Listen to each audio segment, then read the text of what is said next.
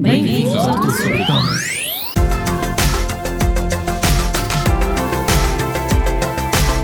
Hashtag Conversa. Estou de volta para mais um e-commerce à quarta. Estamos agora mais ou menos a meados de fevereiro de 2023 e eu quero saber desde já como é que estão a correr as vendas da sua loja online. Está a atingir os seus objetivos? Não se esqueça que daqui a mais ou menos um mês já estamos a mais de 20% do ano. Portanto, será que está a acompanhar corretamente as suas vendas? Tenha isso em consideração. Hoje trago-lhe um tema que eh, não é nada polémico, atenção, muitas vezes eh, podemos achar que apenas os temas polémicos é que são interessantes. Não é um tema nada polémico, mas é um tema muito, muito prático, que é quais é que são as três formas mais simples e fáceis e as três formas mais conhecidas para nós aumentarmos as vendas de um negócio, principalmente da nossa loja online. E além de quais é que são, que coisas é que eu posso fazer para que os meus resultados aumentem nestas três áreas. Então, que áreas são estas? Em primeiro lugar, a área dos clientes. Quantos clientes é que eu tenho hoje? E, claro está, quantos é que eu preciso para que a minha loja online atinja os objetivos que eu tenho? Quantas vendas é que eu tenho mensalmente daqueles clientes? E será que eu tenho vendas únicas todos os meses de clientes novos? Ou será que eu tenho aqui uma frequência média de compra do meu cliente? E em terceiro lugar, qual é que é a fatura média do meu cliente? Ou então aumentar a fatura média do cliente. Portanto, se eu conseguir ter mais clientes, se eu conseguir ter uma fatura média maior por cada cliente, e se eu conseguir fazer com que o meu cliente atual aumente a minha frequência média de compra, então eu assim aumento os resultados da minha loja online. Eu sei que pode parecer um bocadinho mais fácil do que é, pelo menos dizê-lo é muito mais fácil do que fazê-lo. Mas a verdade é que se trabalhar em cada uma destas três áreas, se apenas aumentar 10% das suas vendas em cada uma destas três áreas, vai conseguir aumentar o resultado do seu negócio em 33,33%. Parece magia, mas não, é apenas matemática e é assim que funciona. Então, quando eu vou avaliar uma loja online e eu estou aqui a perceber o que é que eu posso fazer para ajudar a que este negócio, um determinado negócio, aumente os, os seus resultados, eu vou efetivamente avaliar cada uma destas três áreas, porque é por aí que temos que começar. Até podemos analisar as campanhas de marketing digital, podemos analisar uh, qual é que é o, o, tráfego que vem à loja, tudo isso, claro que faz parte e, e, é algo bastante mais complexo do que apenas dizer que são estas três áreas. Mas estas três são as quais um, são as iniciais para nós começarmos este processo de analisar os resultados de uma loja online e perceber onde é que podemos otimizar. Então, se estamos a falar de uma loja online está numa fase inicial, Podemos otimizar a fatura média e frequência média de compra, mas a parte mais importante é angariar mais clientes. Se nós ainda, por exemplo, lançamos a loja há dois meses, três meses, um ano, pode ser um período ainda muito curto para nós podermos dizer já não preciso de mais clientes novos. Aliás, toda a gente precisa sempre de clientes novos, mas se calhar se eu estiver com uma atividade de 4, 5, 10 anos, eu posso, dependendo da área do negócio, eu posso vender de forma mais frequente para quem já é meu cliente. Se eu estou numa fase inicial do negócio, então o meu foco deve ser esse. Como é que eu angario mais clientes que me vão fazer uma compra, a primeira compra, que pelo menos cubra os custos? E atenção que isto nem todas as empresas pensam da mesma forma e funcionam da mesma forma e tudo bem, é isso que é a grande vantagem de estarmos num, numa economia em que cada um pode construir o seu negócio e criar a sua própria estratégia. Mas a verdade é que o que é que eu posso fazer? Eu posso investir tudo o que seria o meu lucro naquela primeira compra. E como é que eu calculo isto? Eu sei que, por exemplo, um, o, o cliente, quando compra a primeira vez, normalmente gasta à volta de 30 euros. Desses 30 euros, eu tenho um custo de produto de 5 euros ou 10 euros. Por exemplo, imaginem que era 10 euros, eu tenho um custo de produto de 10 euros. E depois tenho outro custo que diz respeito aos custos operacionais, que na venda daquele produto vão absorver outros 10 euros. Então, se calhar, eu estou disposto a investir os outros 10 que seriam da minha margem para angariar aquele cliente, para adquirir aquele cliente. Porquê? Porque eu sei que o que eu vou fazer a seguir são as outras duas áreas, vão-me garantir que o cliente volta a comprar e que ele compre de forma repetida. Então eu tenho que atuar muito bem nesta primeira fase, eu tenho que garantir que o cliente compra pela primeira vez e que ele consegue ter um bom uh, serviço connosco, uma boa entrega, que uh, consegue receber aquilo que foi as expectativas que ele criou no momento em que comprou o nosso produto. Então, para eu ter mais clientes, uma das formas que eu tenho é efetivamente investir toda essa margem na aquisição de clientes. E às vezes até há negócios que investem mais do que isso, porque preferem perder uh, margem e até vender abaixo de, do, seu, do seu custo real enquanto negócio para conseguir adquirir aquele primeiro cliente. E claro está, como diz Jay Abraham, uh, quem tem mais margem para adquirir cliente ganha porque consegue, às vezes, não só investir a margem daquela primeira compra, mas até pode abdicar de margem que terá nas compras uh, subsequentes. Por exemplo, o que acontece quando nós uh, compramos alguma coisa do mercado das telecomunicações, por exemplo, quando nós compramos um serviço de telecomunicações que vai ter uma subscrição em que uh, na primeira uh, compra, naquela primeira interação, muitas vezes até nos dão grandes ofertas, oferta de 3 meses de serviço, uh, dão-nos até outras coisas extra, uh, plataformas, aplicações, até um, não só software, mas também hardware. Eles fazem isso porque eles sabem que vão angariar aquele cliente e vão conseguir fazer com que o cliente depois retorne. E retorna porque tem uma subscrição, claro está, mas também pode retornar porque o seu produto é um produto que lhe interessa, é um produto que o cliente vai comprar de forma mais recorrente, é um, é um produto que vai ser mais relevante para aquele cliente. Então, o que é que você pode fazer? Pode, em média, fazer as contas. Imagine que o seu cliente, em média, assim umas contas muito por alto, em média o seu cliente compra quatro vezes no ano, porque é a frequência média de compra do seu cliente ok? Então, se calhar, se, se, antes pensasse, ah, mas ele comprava em média, por exemplo, a primeira compra, uma compra pequena, uma compra de 30 euros, mas depois quando ele volta a comprar, ele até aumenta o carrinho e já compra 50 euros em cada compra e vai comprar quatro vezes no ano. Então terá ali perto de talvez 180 euros a 200 euros de uma compra de um ano. E em média o seu cliente se calhar até é cliente durante dois ou três anos, porque até pode vender um tipo de produto que o cliente compra de forma recorrente. Então imagine que diz, ok, então um cliente comum é um cliente que fica três anos com a empresa, portanto, eh, que gasta à volta de 600 euros. A sua perspectiva passa a ser muito diferente, é uma perspectiva de lifetime value de cliente passa a compreender que, em vez do cliente uh, valer apenas 30 euros, que foi o, o custo de aquisição, eventualmente, daquela primeira compra, passa a valer, ou, desculpa, foi o valor que ele comprou naquela primeira compra, portanto, comprou 30 euros e é esse o valor que nós lhe atribuímos, passa a valer 600 euros. Então, se calhar, eu em vez de me preocupar em apenas investir aquele pequenino valor que eu tinha disponível da a cada venda, eu estou disposto a investir mais, eu estou disposto a investir 50 euros, 100 euros na aquisição de um cliente. E pode parecer um bocadinho louco, às vezes, principalmente para quem tem uma forma mais tradicional de gerir uh, um negócio menos arriscada, se calhar menos à lá startup, se calhar tem um bocadinho mais dificuldade em aceitar as coisas desta forma. Mas a verdade é que se eu olhar para isto então em formato lifetime value, se eu perceber que o meu cliente, em média, um cliente compra 4 vezes no ano, é um cliente que em vez de me comprar 30 euros vai comprar perto de 200 e em vez de comprar apenas um ano pode-me comprar 3, se for a média, então eu posso investir 50, 100 euros na aquisição daquele cliente. O que é que eu vou conseguir fazer? Vou poder investir em mais marketing, vou poder uh, trabalhar mais canais, produzir mais conteúdo, fazer se calhar mais campanhas ehm, para o meu cliente de aquisição e eu vou trabalhar muito bem esta primeira parte de angariação de clientes. E claro está, quantos mais clientes eu tiver, mesmo que eu mantenha as minhas outras métricas, mesmo que eu mantenha a frequência de compra e a fatura média, eu vou efetivamente ter melhores resultados, porque eu vou trazer mais clientes que vão mais encher a frequência, que vão usar a mesma frequência de compra, mas vão ser mais em quantidade, e a mesma coisa com o valor, vai ser o mesmo valor de venda, mas eu vou ter então mais vendas no final em bolo.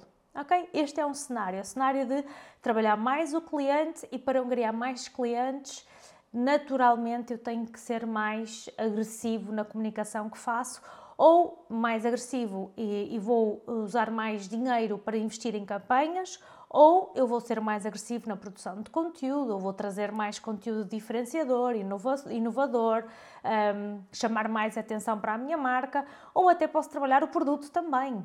Não quer dizer que tenha que ficar única exclusivamente no fator uh, publicidade ou marketing. Pode ser o próprio produto, eu posso trabalhar mais o produto, eu posso acrescentar mais valor ao produto e posso até baixar o preço do produto na primeira compra. Porque não? Posso baixar o preço do produto na primeira compra porque eu sei que a seguir eu vou reaver esse investimento. Portanto, há variedíssimas formas de nós trabalharmos isso. Não pensar só em campanhas. Por acaso, ainda hoje tive uma, uma conversa com uma pessoa que me dizia: Mas tu reforças muito essa questão de é preciso investir em publicidade e a minha loja que tem quase 10 anos de atividade, só há um ano ou dois é que eu invisto em, marketing, em publicidade, nem em marketing, nem em publicidade.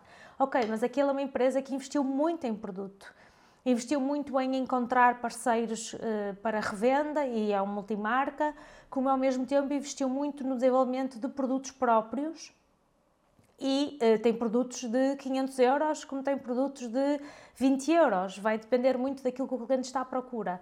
E isto também faz parte da nossa estratégia. Para eu angariar mais clientes, eu posso ter que diversificar mais a minha oferta. Eu posso ter que ir à procura de outras áreas de negócio para eu vender mais a mais pessoas diversificadas. Portanto, é importante também abrir um bocadinho isto que é a ideia de como é que eu faço, como é que eu chego a mais clientes e uma das formas é encontrar novos, novos produtos, uh, novos uh, canais de comunicação, novas áreas de investimento e eu abrir a novas audiências, a pessoas que se calhar eu não esperava que fosse o meu target, mas que eu até construí aqui uma oferta que faz sentido para este novo target, com uma mensagem diferente, com uma proposta de valor que faça sentido para esse target. Portanto, esta é uma das formas, é trabalhar mais abrir o cliente ou investir mais em termos publicitários para angariar mais clientes, tendo em consideração sempre o valor total do cliente ao longo do tempo e não apenas o valor daquela primeira venda, daquela primeira compra que o cliente fez connosco. A segunda parte que nós podemos trabalhar é a fatura média. E a fatura média pode ser trabalhada tanto com clientes novos como clientes repetidos. Portanto, não precisamos apenas de nos focar em aumentar a fatura média que já é cliente. É natural, quem já é cliente, estar mais satisfeito com a marca. Se volta a comprar é porque gosta, é porque tem uma boa relação com a marca, então também é normal que compre um valor maior. Mas isto não fica isolado apenas em quem já é cliente. Mesmo quem é um novo cliente, existem várias formas de nós conseguirmos aumentar a fatura média daquele cliente.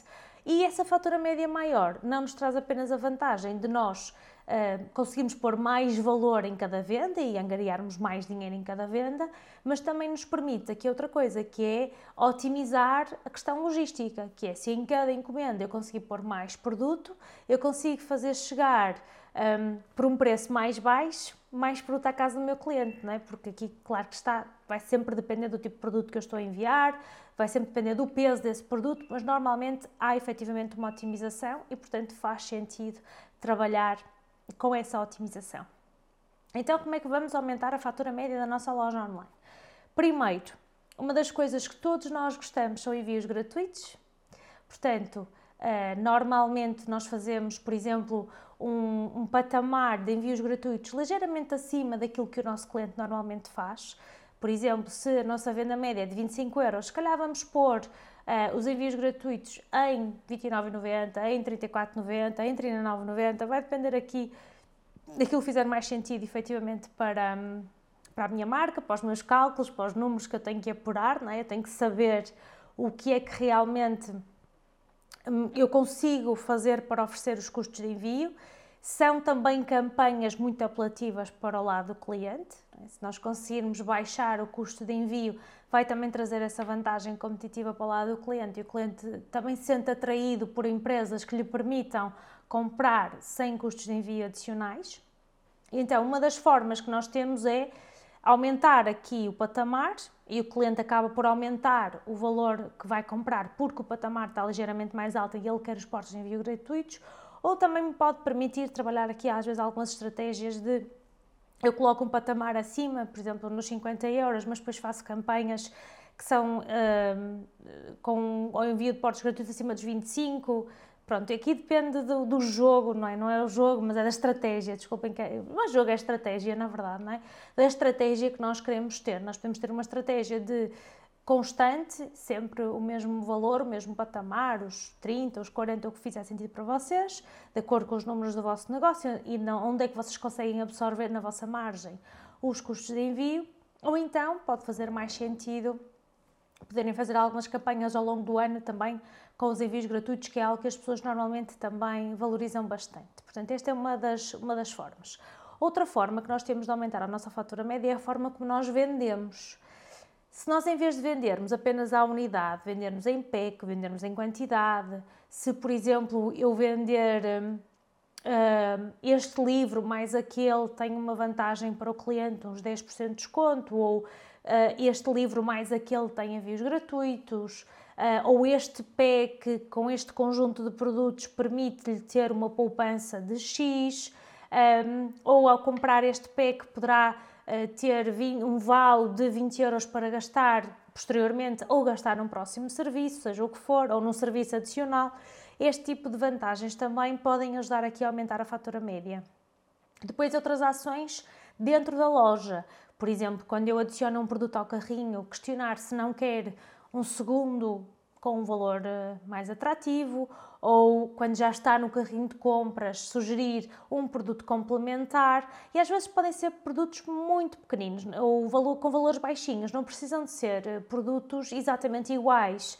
Um, pode ser, por exemplo, imaginem que vocês compram uma câmara de filmar e há um kit de manutenção, e esse kit de manutenção até pode ter um valor muito baixo uh, no total da fatura. A câmara custa 1500 euros e esse kit custa 20 euros ou 15 euros.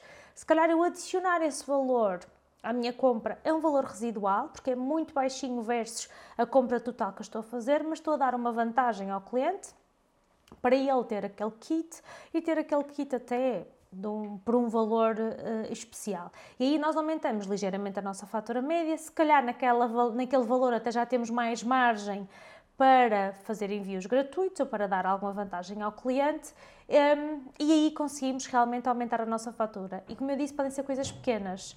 Pode ser uh, um pequeno acessório, pode ser algo adicional que vai fazer falta efetivamente naquela compra.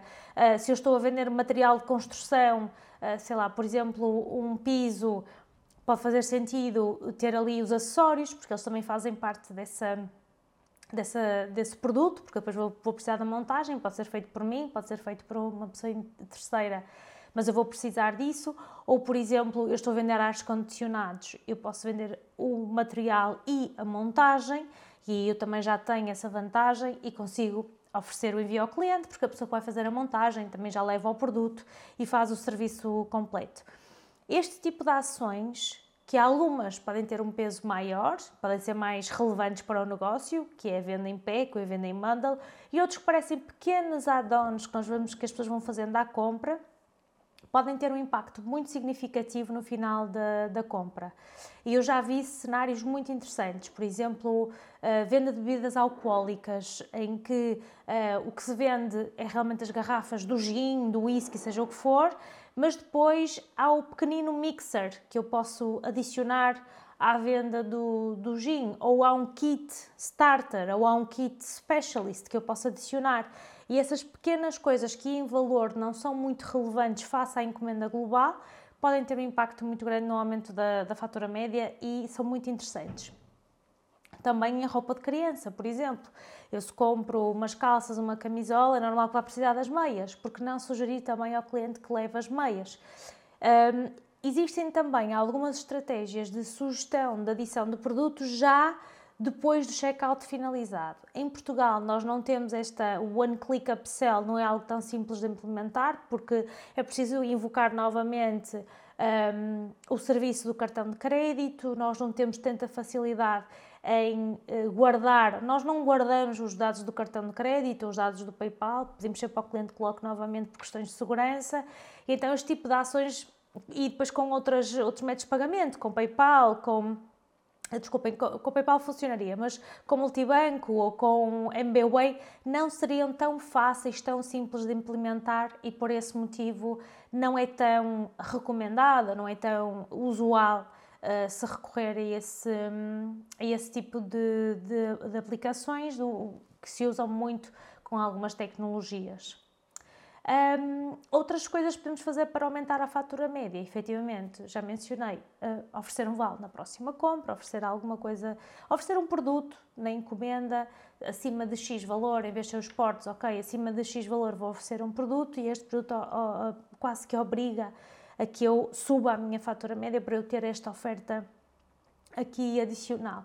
Este tipo de ações tem um peso muito maior, claro está, em quem já é cliente, em quem já tem uma boa experiência com a marca e quer voltar a repetir e quer até, eh, até não se importa ter um compromisso maior eh, na compra, porque sabe que vai conseguir repetir Uh, que vai utilizar aqueles produtos todos e que irá repetir mais tarde, portanto acaba por ter aqui alguma, alguma vantagem.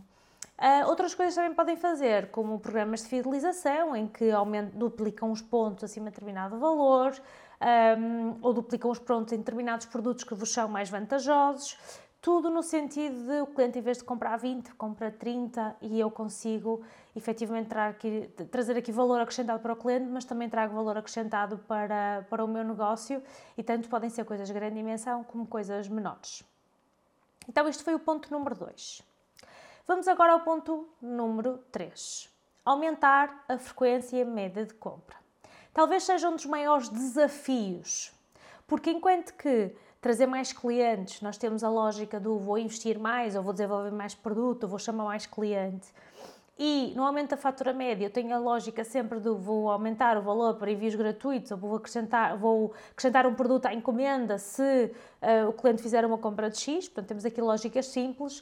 Aumentar a frequência média de compra pode ser um desafio maior porque o cliente deixa de comprar por diversos motivos, porque muda de casa, muda de país, muda de cidade, porque deixa de precisar daqueles produtos Existem produtos que são muito clássicos, as fraldas, tudo que seja para bebês, até a roupa de criança, não é? Chega um momento que não há uma renova, que tem que haver uma renovação da audiência, porque aquele cliente já não vai voltar a comprar. Pode recomendar a amigos e familiares, mas já não vai voltar a comprar porque já não tem necessidade de ter aquele produto na sua vida. Então nós temos que estar constantemente realmente a angariar novos clientes e a compreender que vamos acabar por perder aqueles que sairão da nossa base de dados.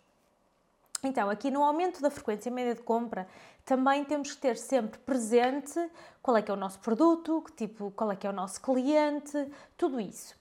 Mas se nós tivermos a capacidade, por exemplo, em número 1, um, de lançar novos produtos constantemente, nós vamos ter a capacidade de puxar novamente o cliente para a nossa loja online e fazer com que aquele cliente que já comprou no passado volte a comprar, porque ele vai querer aquela novidade. É mais difícil nós aumentarmos a frequência média de compra em produtos que são mais estáticos e que não têm novidade, não têm nada de novo, então aí temos de trabalhar muito a angariação de cliente e entregar um ótimo serviço, uma ótima experiência, porque o cliente realmente queira voltar a comprar, senão vai ser um bocadinho mais difícil. Quando nós temos lançamentos, quando nós lançamos novos produtos, quando nós trazemos novidade, que é isso que a moda faz, um, eu consigo puxar realmente novamente o cliente cá para dentro. Então, que, se imaginem que eu tenho um negócio que vai se tornar, vai acabar por ser um bocadinho mais estável, mesmo quem tem marcas de moda que sejam mais focadas na sustentabilidade, que sejam mais focadas em, em menos, menos variedade e mais standardizada. Então vamos fazer se calhar alguns drops ao longo do semestre, ao longo do ano, em vez de lançarmos a coleção toda de uma vez, vamos ter um boom de vendas e depois vai ser mais difícil de renovar e da audiência voltar porque vai se sentir cansada e vai, ter, vai estar sempre a ver a mesma coisa. Então vamos fazendo alguns lançamentos ao longo do tempo para trazer essa novidade, essa frescura, para relembrar nós estamos cá, que temos essa oferta. Depois também, claro, temos as estratégias de marketing digital, temos o e-mail, temos a SMS, temos o remarketing, temos a gestão das nossas redes sociais, em que nós vamos relembrando, mostrando as coisas de forma diferente.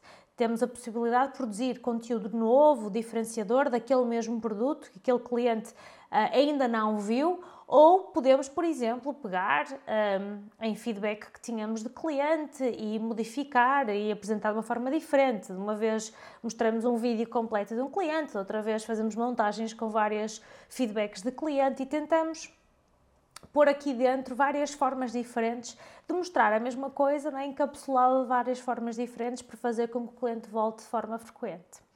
Outra coisa que devemos fazer para que o cliente re regresse à loja e depois eventualmente compre é trazer conteúdo para dentro da loja. Se eu tiver um blog em que eu conto novidades, em que eu vá alimentando esta relação de comunidade com o cliente, em que vá contando o que está a acontecer no mundo, em que vá ensinando, trazendo dicas, contando coisas para o cliente. Eu conheço uma marca americana que inclusivamente organiza eventos online para os clientes são quase festas online para os clientes no Zoom para poderem comunicar uns com os outros e trocar dicas e partilhar e contar histórias também ao mesmo tempo. E a participação destas pessoas, desta comunidade, é o que faz a total diferença na frequência de compra daquele cliente.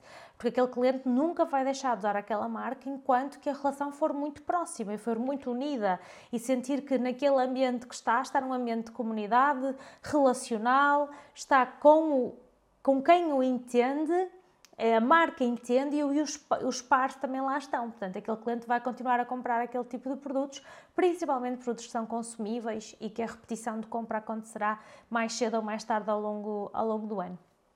Por isso, acho que aqui há alguns pontos fundamentais. É a novidade, é a frescura, é a forma de nós comunicarmos de forma diferente e voltar a puxar as pessoas para nós. São as estratégias de marketing que nós utilizamos e, por fim, esta questão da comunidade, do relacional, de nós termos o cliente do nosso lado e fazer com que ele queira manter esta relação connosco no longo prazo. Claro que no final tudo depende do negócio que nós temos, daquilo que nós construímos, porque nós podemos ter um negócio que seja eh, mais complexo, mais simples, podemos ter um negócio que seja mais de compra frequente ou menos, não é?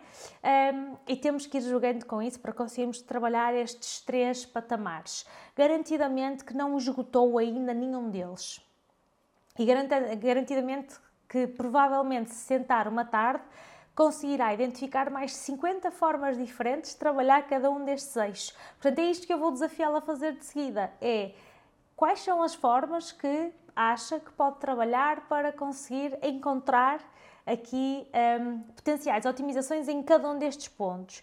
E eu também vou fazer esse exercício e vou deixar uma checklist para vocês fazerem download para poderem também um, testarem no vosso negócio e experimentarem que formas é que vocês poderiam fazer destas três áreas para otimizar o vosso negócio de e-commerce. Depois, claro, contem-me os resultados e digam-me como é que funcionou e se vocês obtiveram realmente resultados desta checklist que eu, que eu vou partilhar com vocês.